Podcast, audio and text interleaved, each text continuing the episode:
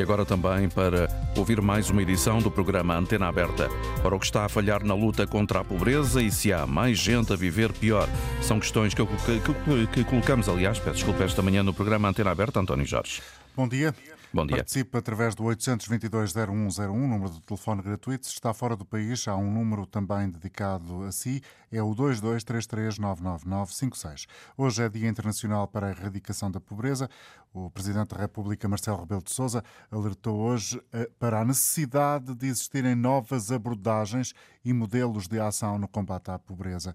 O Governo apresenta o Plano de Ação 2023-2025 dessa Estratégia Nacional de Combate à Pobreza e uma das novidades tem a ver com a criação de uma espécie de gestor de caso está a preconizar-se um novo modelo de atendimento da Segurança Social. Vamos ouvir mais adiante neste programa a ministra Ana Mendes Godinho a explicar essa nova figura. Ora, este plano de ação tem seis eixos, 14 objetivos estratégicos e eh, procura desenvolver até 2025 eh, perto de 270 iniciativas em diversas áreas para uh, combater a pobreza. Entre os anúncios do plano de ação, afinal, quais são os efeitos práticos também da Estratégia Nacional de Combate à Pobreza? É uma das perguntas. A primeira que lanço ao meu primeiro convidado, a quem agradeço estar connosco, a partir dos Açores, sou professor da Universidade dos Açores, especialista em temas relacionados com a pobreza, trabalha sobre este tema eh, desde o final eh, da década de 80, inícios da década de 90. Professor Fernando Diogo, sociólogo, muito bom dia. Bom dia. Muito obrigado. Em primeiro lugar, eh, gostava que nos desse a sua visão. Há tantos anúncios, o Governo vai fazer mais um hoje, eh, com uma série de boas intenções, tirar várias pessoas da pobreza até 2025, mas entre os anúncios e os efeitos práticos destes anúncios, qual é a diferença que existe do seu ponto de vista?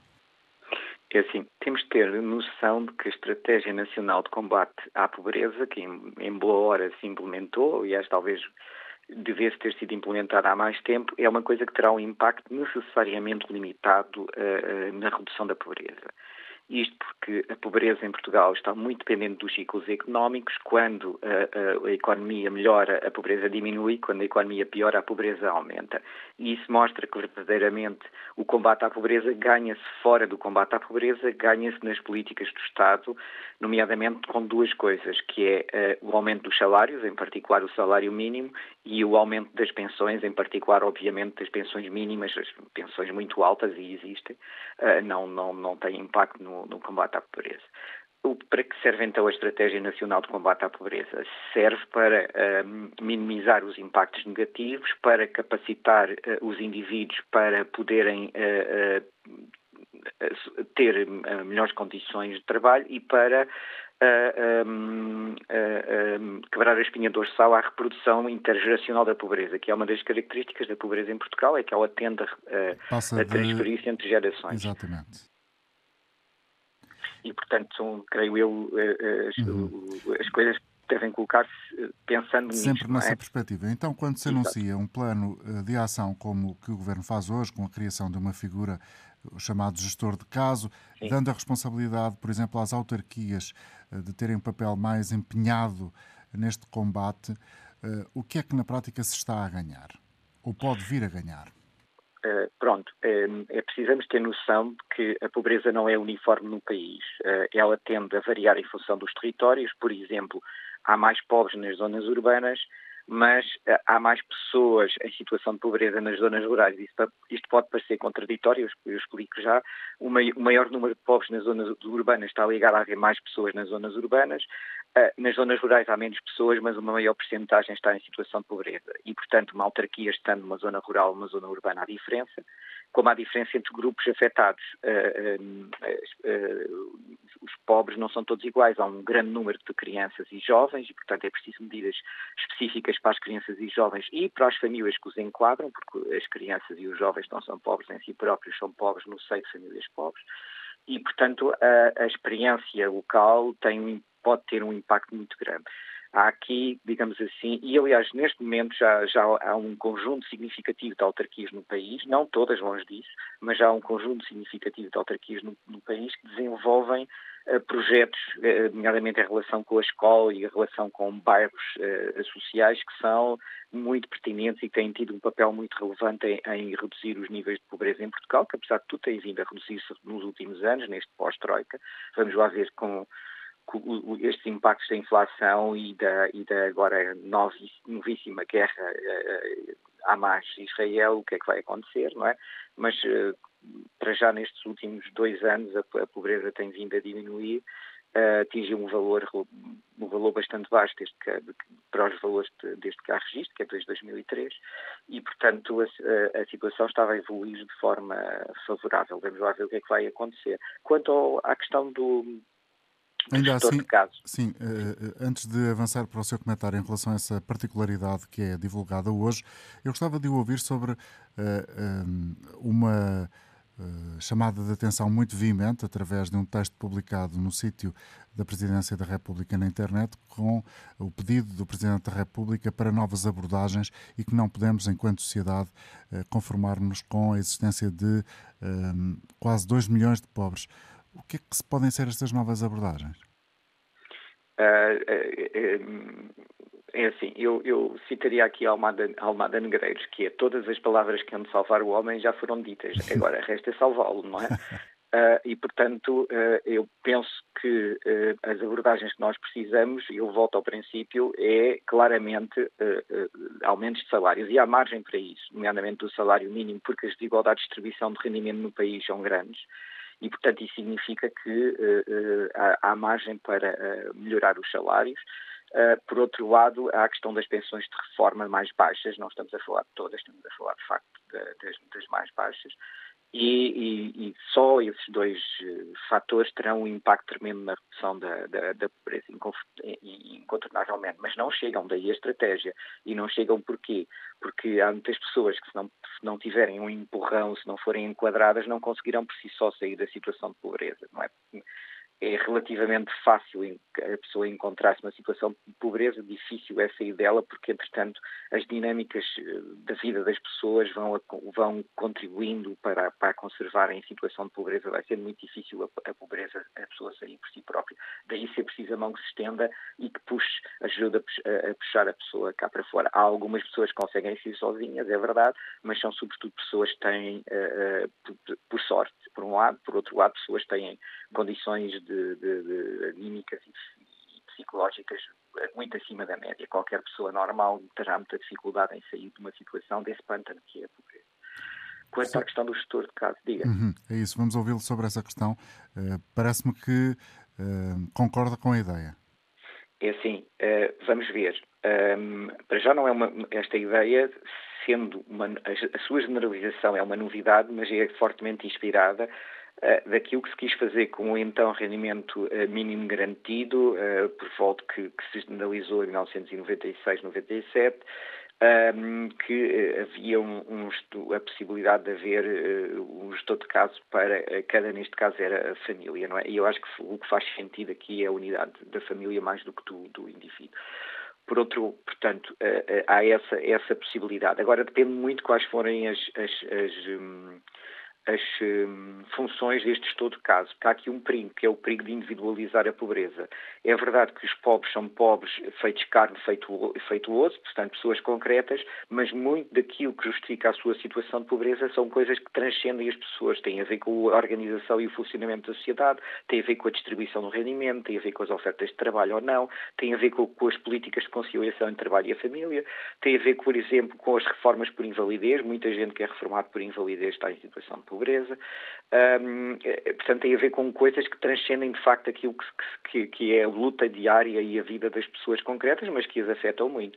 E, portanto, se tivermos uma figura que está centrada na pessoa e que esquece este contexto, então não, essas, essas figuras não terão, conseguirão eh, capacitar as pessoas, mas não irão além disso. E, e portanto, por muita escolaridade que as pessoas têm, por muita capacitação que tenham, eh, não só escolar como noutras competências sociais que são necessárias para viver em sociedade, se o ambiente societal do, da economia, da política, da sociedade em geral não for uh, adequado, as pessoas não conseguirão deixar de estar em situação de pobreza. Isso vê-se, aliás, em alguns países do, do leste da Europa, onde durante muitos anos, não agora, mas durante muitos anos, as pessoas tinham escolaridades muito altas e estavam em numa situação muito difícil, porque de facto uh, não havia um ambiente que permitisse fazer equivaler essa escolaridade a melhores postos de trabalho. E, e é preciso também ter atenção a esta dimensão ambiental e estes gestores de caso vão ter que ser articulados com esta dimensão uh, ambiental ou, ou fator de contexto, como quiser dizer. Muito obrigado, professor Fernando Diogo, por nos ter ajudado a perceber esta uh, realidade que tem uh, contornos cada vez mais estimulantes para análise, mas infelizmente traduzem uma realidade muito difícil para a sociedade portuguesa. Há em cada cinco portugueses, um que está em risco de, de, pobreza e, de acordo com os dados da Pordata, que hoje temos estado a divulgar, 30% das famílias eh, no primeiro semestre do ano passado não tinham possibilidade de fazer face a despesas inesperadas. E 6,1% dessas famílias eh, disse, eh, neste inquérito realizado pela Pordata, ter atrasos em alguns dos pagamentos relativos a rendas, prestações ou uh, créditos. Os preços da alimentação e da casa uh, têm uma influência muito grande junto das famílias. Mais de um terço, em 2021, tinha um rendimento máximo de 833 euros brutos por mês e mais de metade rendimentos, até 1.125 euros.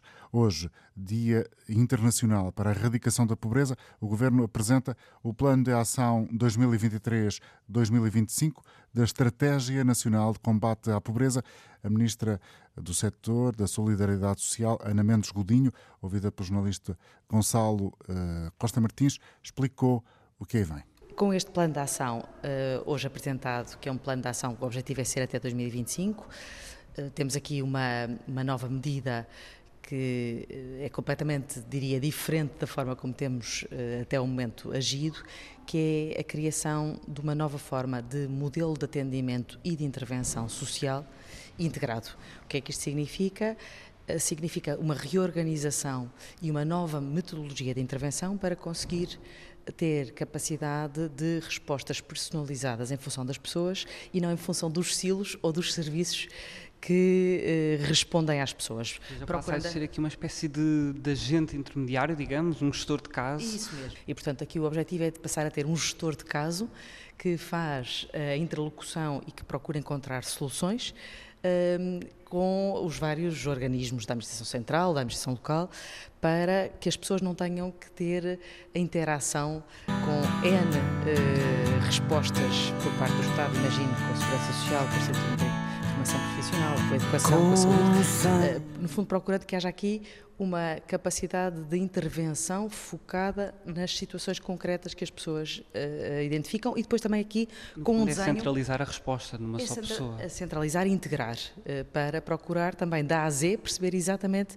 as várias dimensões de necessidades que a, a pessoa, a família tem para que haja uma resposta integrada e não uh, de silos e não de toque e foge. É possível perceber quais são os municípios que uh, vão estar integrados nestes projetos piloto? Esse é um trabalho que estamos a fazer com a Associação Nacional de Municípios, uh, porque queremos também que seja a opção pelos municípios que, onde, onde estes projetos piloto arrancarão, dependerá naturalmente também da necessidade de testarmos diferentes realidades, uh, diferentes dimensões dos próprios municípios, diferentes uh, desafios que cada um dos municípios tenha para testarmos exatamente nestes projetos piloto a metodologia, seja de reorganização dos, do, do, modelo de atendimento e de intervenção social, seja também do modelo também de intervenção nas próprias famílias, com próprias, metodologias de intervenção. Essas próprias dimensões neste momento já estão pensadas, ou seja, se terá a ver com municípios uh, ligados à questão dos rendimentos, Nós algum tipo de apoio social. Já identificamos os, os, indicadores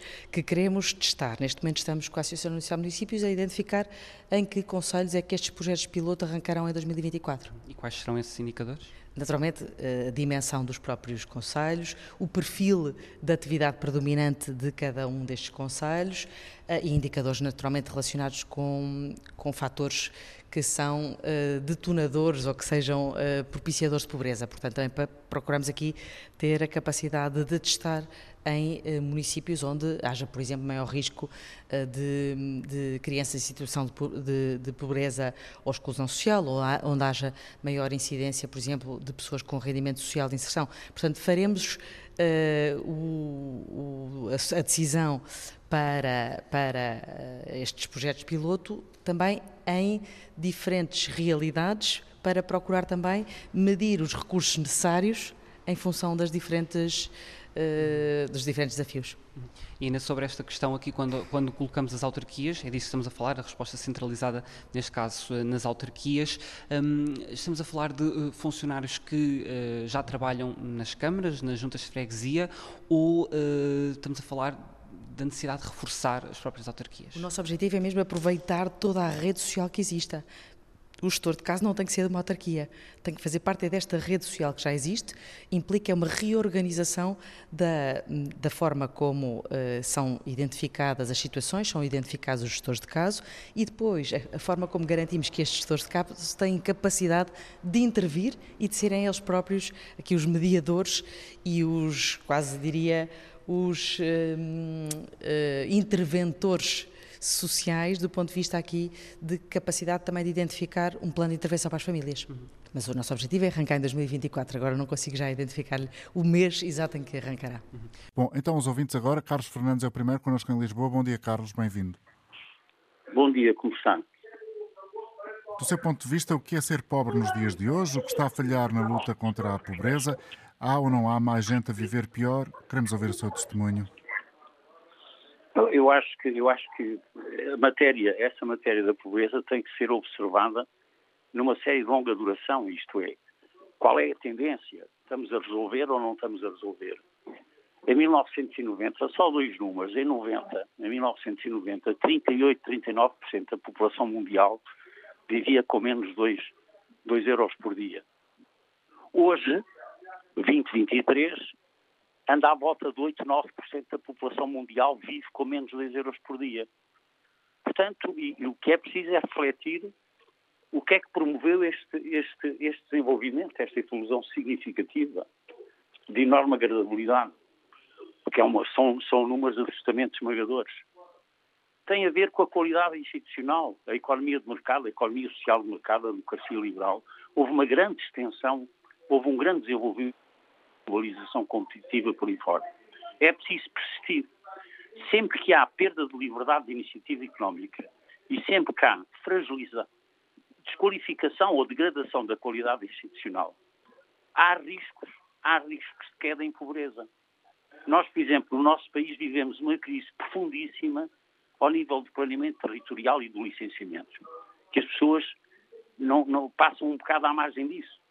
Planeamento territorial é os planos diretores municipais que classificam o solo, que é um recurso primário, é um recurso primeiro para a criação de valor, para fileiras de criação de riqueza. Há municípios em que 98% do solo municipal está em, em reserva ecológica nacional, por exemplo, impossibilitando a iniciativa, impossibilitando emprego e investimento, porque o emprego e investimento precisam de um ato precedente, que é o licenciamento. Sem liberdade económica, sem licenciamento ágil e eficaz, há perda de valor, não há investimento, não há hum. emprego. Vamos, Portanto, vamos, corre, vamos avançar com outra opinião. Uh, obrigado, Carlos. Jorge Afonso no Porto, um bom dia. Jorge Afonso. Uh, sim, bom dia, Sr. António Jorge. Sim, bom dia. Uh, é sempre um prazer estar na Antena, na antena 1. Eu, eu, eu, diria que a, a, a pobreza está na nossa mente, essencialmente, não propriamente nos bolsos às vezes uh, deitamos todos em cima do, dos governantes e quem que dá mais dinheiro, naturalmente. E da forma que isto está, uh, as pessoas precisam de muito mais dinheiro.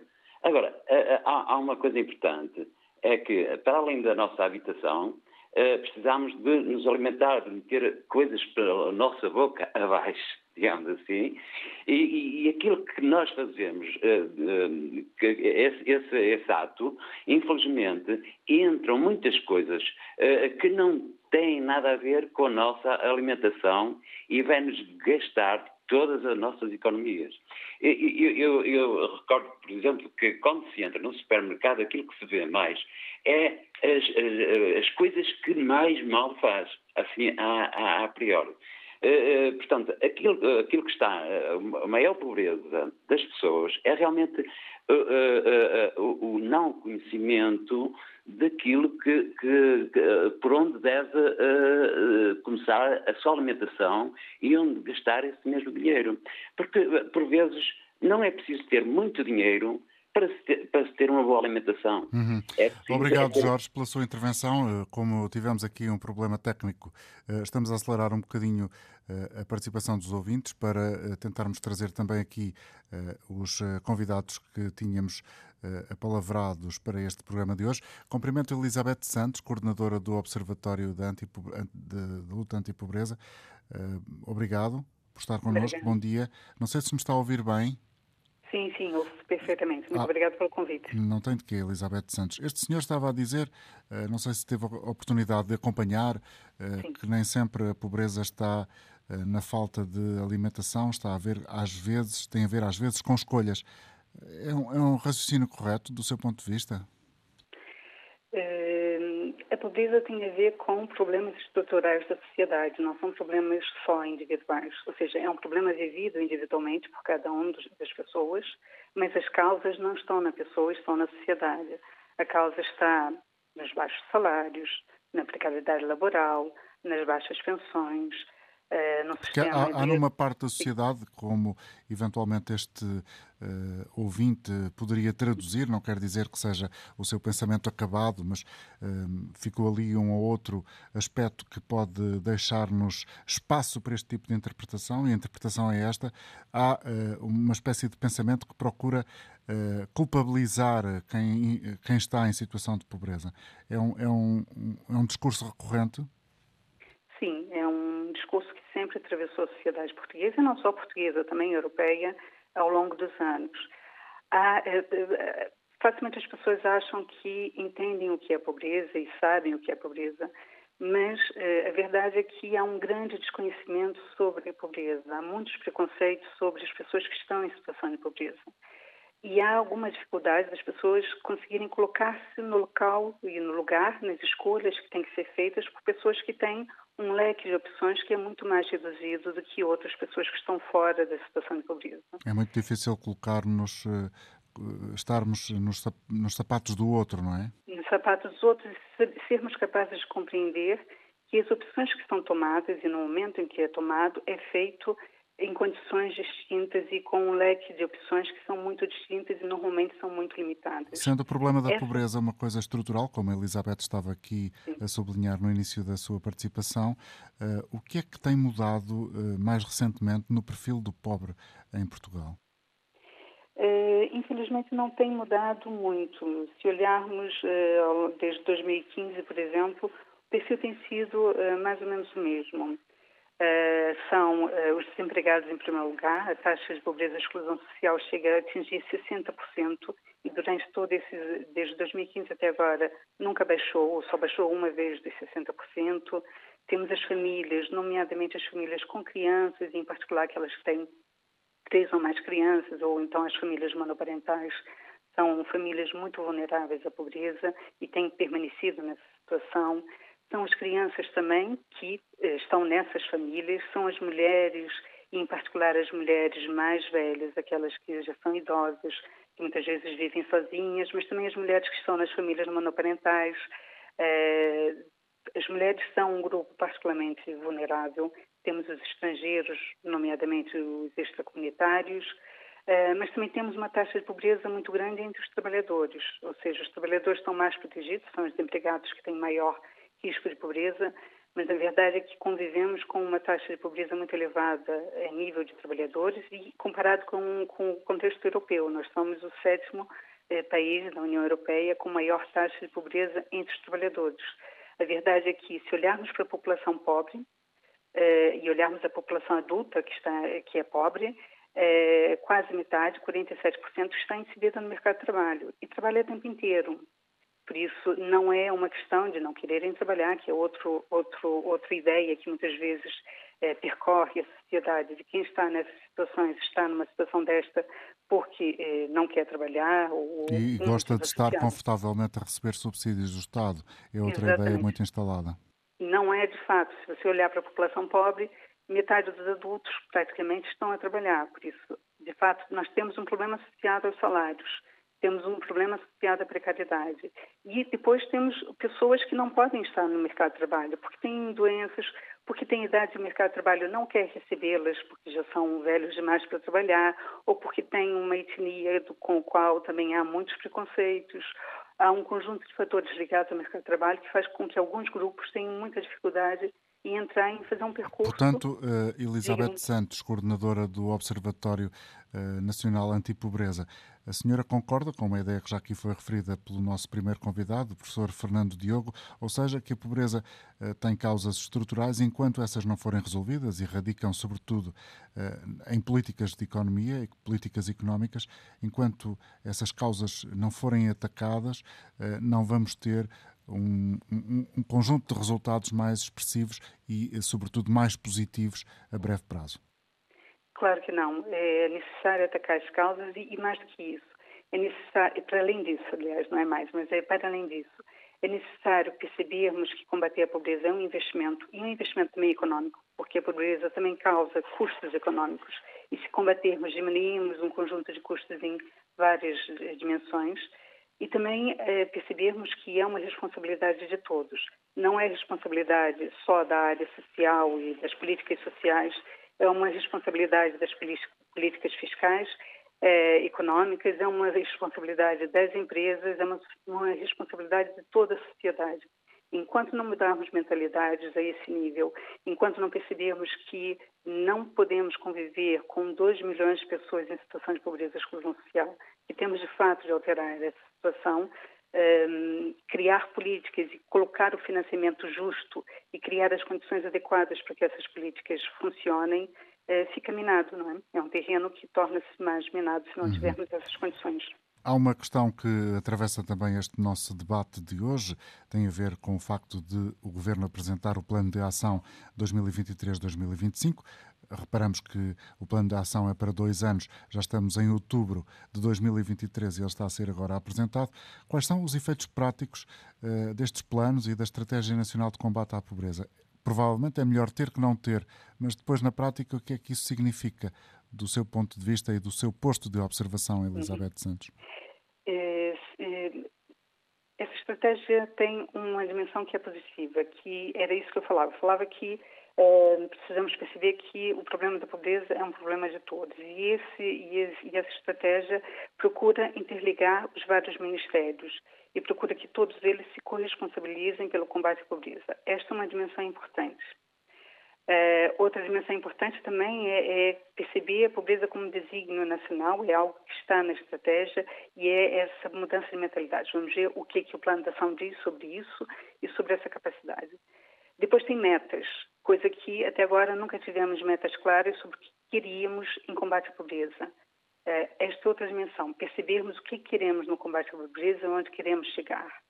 E depois avaliar, eh, criar um, sistema de avaliação eh, da, estratégia, que será importante criar de todas as medidas, que é algo que também falha na política pública em Portugal, que é avaliar o impacto que essas medidas estão a ter no combate à pobreza eh, está definido na estratégia que haverá alguma avaliação, vamos ver que avaliação será feita e até que ponto conseguimos e será possível eh, que essa avaliação tenha também a voz das pessoas que estão em situação de pobreza, que é algo que nós também defendemos eh, e consideramos essencial perceber o impacto nas pessoas e através das pessoas.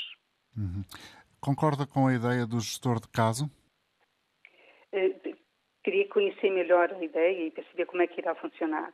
Uh, teoricamente, parece-me que pode ser uma boa ideia, no sentido de que, uh, a nível da proteção social, existe um número muito elevado de medidas uh, e as pessoas não conhecem. existir alguém que possa orientar as pessoas por, dentro desse sistema e olhar não só as pessoas de um ponto de vista, mas de toda a necessidade sua e do agregado, em princípio, será importante.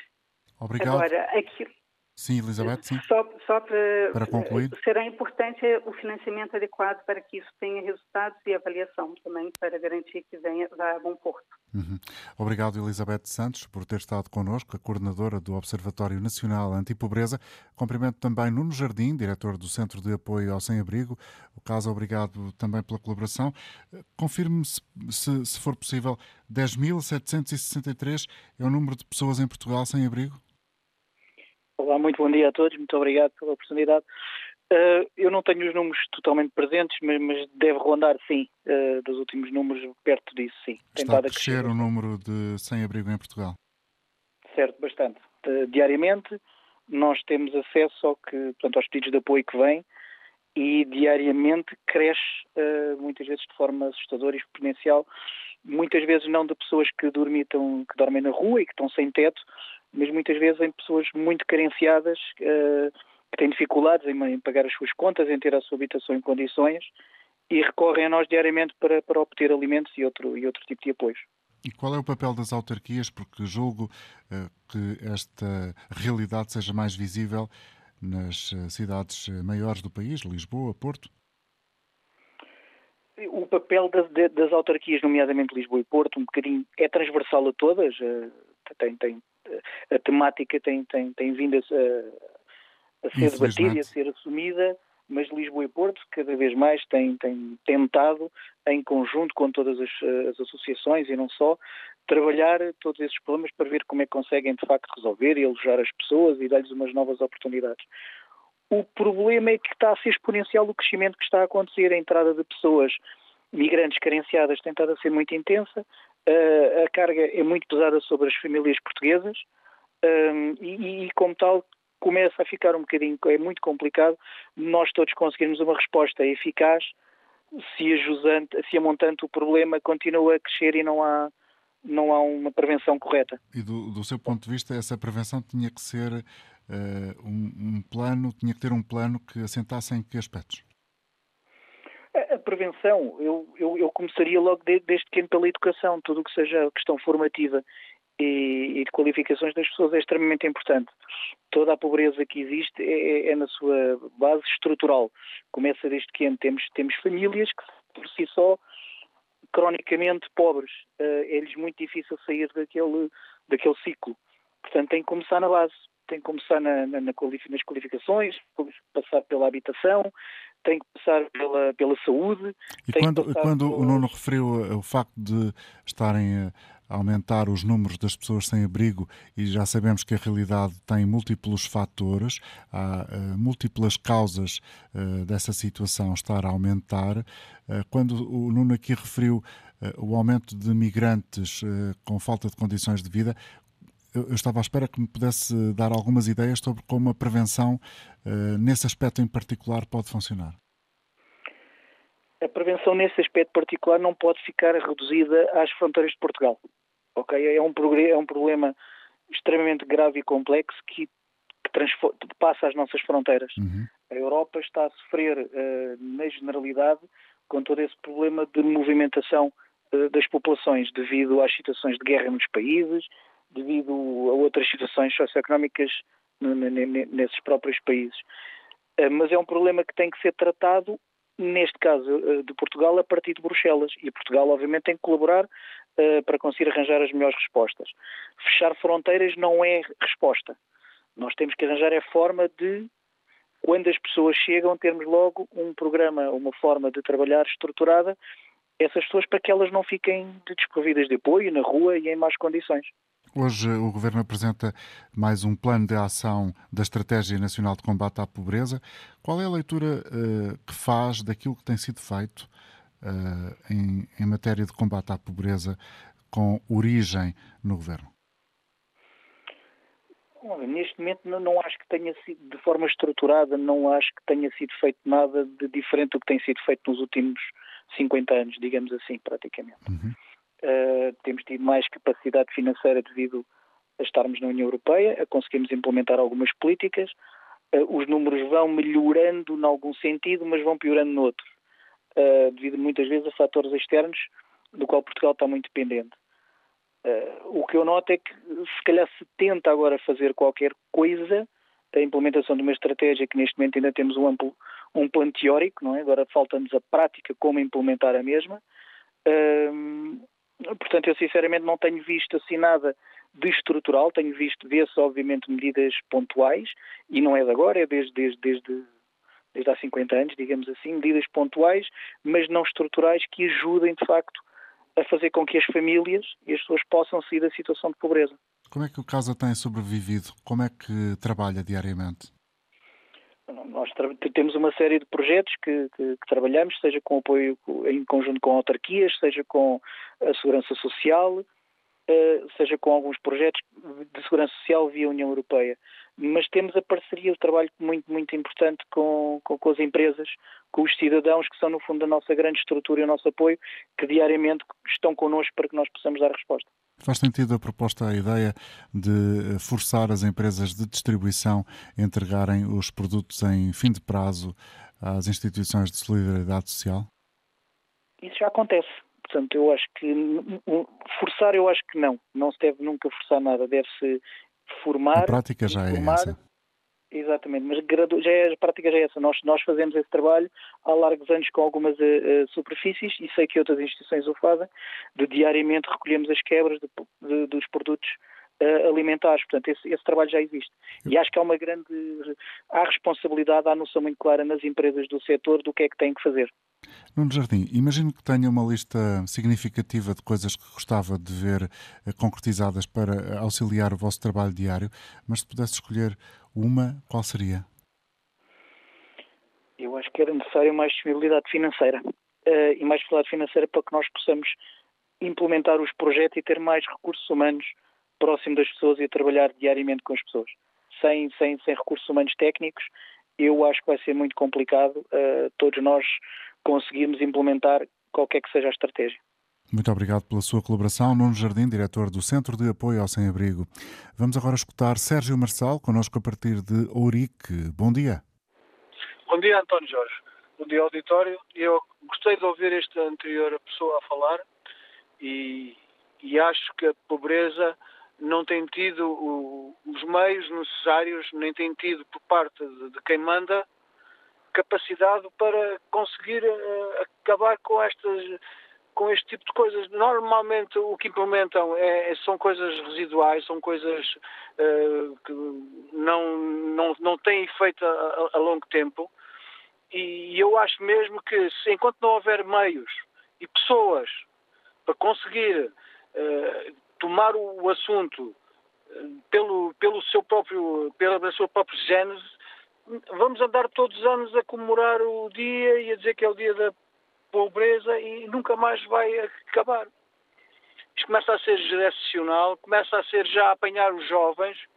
Eh, há muita coisa que, eh, que se pode fazer a nível do país, mas não é com, como se fosse uma miadura que dão às pessoas. Tem que ser agarrar as pessoas, agarrar pessoas, implementar as coisas no, no sítio e venha quem vier, as coisas continuarem sempre a, a progredir, senão nunca mais vamos nunca mais vamos a, a lado nenhum. Era só o que eu tinha a dizer. Obrigado, António Jorge, e obrigado ao auditório. Bom obrigado, dia. bom dia, Sérgio Marçal, a falar-nos a partir de Ourica, deixar-nos também aqui o contributo neste dia, eh, que é o Dia Internacional de uh, erradicação da pobreza e que é o dia em que o Governo também lança, como já ficou claro ao longo da manhã, o Plano de Ação 2023-2025 da Estratégia Nacional de Combate à Pobreza e as metas são, até 2030, tirar 660 mil pessoas que estão em situação de pobreza, 230 mil trabalhadores e 170 mil crianças. Bom dia, Tiago Pereira, faz parte da Ordem dos Psicólogos Portugueses. Hum, qual é hum, o impacto hum, na nossa sociedade e na nossa consciência coletiva de dizer hoje dá-se mais um passo no sentido de retirar pessoas da pobreza? É importante só ter consciência disto ou isso não chega? Bom dia, António Jorge, uh, muito obrigado. Uh, de facto, efetivamente, isso não chega, mas, mas esse é um primeiro passo que se tem que fazer. Uh, porque, infelizmente, e o, enfim, o António Jorge vai fazendo isto no seu dia a dia, nós falamos muito pouco sobre pobreza, falamos muito sobre algumas situações, algumas delas até um pouco trágicas, associadas a situações de famílias, de pessoas que vivem em situação de pobreza mas as questões estruturais. Eh, não falamos assim tanto. E repara, a pobreza é hoje o principal determinante uh, da saúde em Portugal. E nós falamos da sustentabilidade do Serviço Nacional de Saúde e desassociamos de falar das situações de pobreza. A pobreza é o principal, ou um dos principais determinantes do insucesso e do abandono escolar. E nós falamos de insucesso e abandono escolar e falamos pouco de pobreza. E, portanto, é mesmo importante que falemos sobre pobreza. Mas, tal qual o António Jorge está a dizer, é importante darmos o passo seguinte. E o passo seguinte é não apenas falar, e fazer da pobreza um desígnio nacional. E, de facto, eh, eu tenho que saudar a Estratégia Nacional de Combate à Pobreza, porque uma das dimensões que coloca eh, nos seus objetivos até 2030 é tornar a pobreza um desígnio nacional. Mas a questão tornar... é também um pouco uh, desse plano mesmo que o Tiago está a referir, ou seja, um pouco retórica, muitas vezes, porque uh, não são raras as uh, situações em que vemos representantes máximos do país a dizer que é um problema grave, talvez o maior problema, é preciso lutar, é preciso fazer, combater, mas uh, simultaneamente uh, os números traduzem uh, muitas vezes uma realidade galopante, não quer dizer que nada não tenha sido feito, mas parece que o combate não traz efeitos muito, muito visíveis, práticos. Estou, de acordo, António Jorge, e, e acho que há uh, fatores que o ajudam a, a, a justificar uh, e que espero que este plano de ação possa, de certa forma, uh, também abarcar, porque ainda não o conhecemos em detalhe. E um deles é que, muitas vezes, aquilo que são as próprias instituições, as próprias organizações que trabalham na área social e, portanto, trabalham com as pessoas em situação de maior vulnerabilidade, são também elas muito vulneráveis, muito dependentes de financiamentos, muito dependentes de baixos salários, muita precariedade, muita rotatividade de equipas uh, e, portanto, pouco desenvolvimento profissional, pouca capacidade de trazerem também a ciência àquilo que é a intervenção nestas áreas e que melhor informa as políticas públicas. E isso tem sido objetivamente um problema em Portugal, porque nós, por exemplo, caminhamos eh, muito significativamente na redução do abandono escolar, antes nisto, mas por exemplo, naquilo que é a dimensão dos 0 aos 3 anos, uh, naquilo que são a qualidade dos ambientes educativos, por exemplo, nas creches que têm uma muito significativo na redução dos ciclos intergeracionais de pobreza, naquilo que é a intervenção que podemos ter logo desde a gravidez, sabendo hoje os impactos que a pobreza e a exclusão têm uh, naquilo que é o desenvolvimento muito precoce dos bebés e depois das crianças e jovens, uh, ainda pouco está a, faz, a fazer-se nesta área e devemos continuar a fazer um caminho para que isso aconteça. Mas a expectativa é que, de facto, o plano de ação permita sustentar uh, e organizar mais esta intervenção, pilotar projetos que efetivamente permitam que a evidência científica informe melhor as políticas públicas e depois dar grande estrutura e grande suporte àquilo que são as instituições na comunidade, confiando também nelas, de certa forma, para fazerem um trabalho de maior proximidade de empoderamento das comunidades, uh, para, de certa forma, passarmos daquilo que de facto são palavras para uma uh, não naturalização das situações de pobreza. Uh, nós podemos objetivamente erradicar a pobreza se isso for um desígnio nacional e se para isso todas e todos contribuímos. Obrigado por nos ter também ajudado aqui a pensar um pouco mais em alguns aspectos que estão relacionados com o tema central do programa. Tiago Pereira, da Ordem dos Psicólogos Portugueses. Manuel Guerreiro, em Castro Verde. Bom dia, Manuel. Bom dia, Sr. António Jorge, para si e para todos os ouvintes do programa. Em relação a este tema da pobreza, é preciso, e antes de mais, perceber que a pobreza não é nenhuma fatalidade, não caiu do céu. Foi o sistema em que vivemos que se transformou isto numa fábrica de pobres. Porque, evidentemente, para que alguns, uma pequena minoria, possam acumular enormes fortunas, depois sobra pouco para os outros todos, não é? E, portanto, é natural que a pobreza se acentue. E nos últimos tempos, então, com esta história daqueles que eles chamam a inflação, que é para as pessoas não saberem o que é, que é uma subida realizada de preços, que resulta da guerra e das sanções em relação ao petróleo russo e o gás que obrigou a que se comprasse os combustíveis muito mais caros e encarecesse os produtos todos, porque hoje tudo se move a combustível. Portanto, tudo isso levou a uma redução do, dos rendimentos da maior parte das pessoas. E não é como dizem aí nas, nessas centrais de Telelice, a inflação a 7% ou 8%. A inflação nos produtos alimentares, em muitos deles, subiu mais de 50%. Se as pessoas forem ver o preço de um pão, o preço de um litro de leite, o preço de batatas, o preço de um quilo de cebolas, o preço dessas coisas e compararem com o que era antes disto tudo, muitas dessas coisas subiram mais de 50%. E os pobres, aquilo que efetivamente as pessoas que têm menos rendimentos, os, os pobres, aquilo que mais os afeta são as subidas dos produtos essenciais. E, por outro lado, são os baixos salários e as baixas pensões. Portanto, para combater a pobreza é necessário mudar o sistema, é necessário mudar políticas e mudar políticas. É necessário aumentar os rendimentos das pessoas, os rendimentos do trabalho, os salários, as pensões. É necessário tudo isso. Nós não podemos ser europeus para, para, para, para pagar, né, pagando como os europeus ricos, e depois ser portugueses para receber. Porque se nós não temos rendimentos para fazer face aos custos, naturalmente que a pobreza aumenta, que as desigualdades e as injustiças vão aumentando. E mesmo as pessoas que trabalham, uma grande parte deles com contratos, é que agora chamam-lhe precários. Estão em situação de pobreza, conforme os números adiantados hoje, por exemplo, pela Pordata revelam. Obrigado, Manuel. Peço desculpa, mas temos que concluir aqui o programa. O tempo não falha. Chegamos ao final da edição de hoje. Continuação. Bom dia.